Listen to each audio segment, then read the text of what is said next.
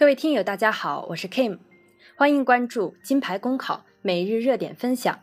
今天的热点来自《新京报》李勤瑜的文章：给暴走团让路，限行机动车合适吗？继临沂暴走团车祸事件，南通公交司机因未给近百人暴走团及时让路而遭暴打风波后，青岛暴走团又进入公众视线。二十五日。青岛八大峡广场周边部分路段为保障暴走团安全，开始在夜间施行机动车限行。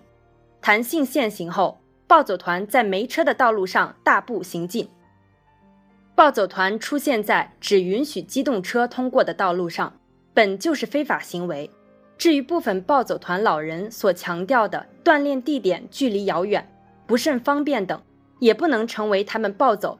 非得成团还要占道的理由，而本该享受应有路权的广大司机，在此事中正当权益莫名其妙地受到损害。机动车限行必须有法律授权，依法实施。政府使用限行措施的具体条件也当被严格限定。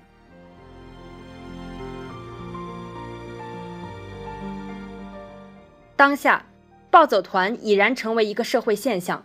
折射出城市基础设施建设与老人锻炼诉求间的裂谷，给暴走团让路，看似人性化执法，既然管起来有困难，不妨退避三舍，可实则治标不治本，还可能激化不同群体间的矛盾。老人们有锻炼身体的权利，但必须在合理合法的框架内进行，这是不容践踏的底线。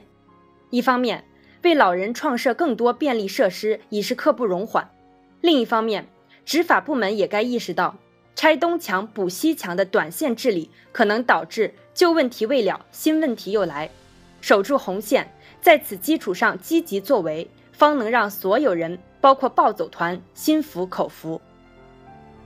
请您关注我们的公众号“金牌公考”，我们将把最优质的服务、最耐心的讲解献给大家。公考路上你不孤单，金牌公考带你上岸。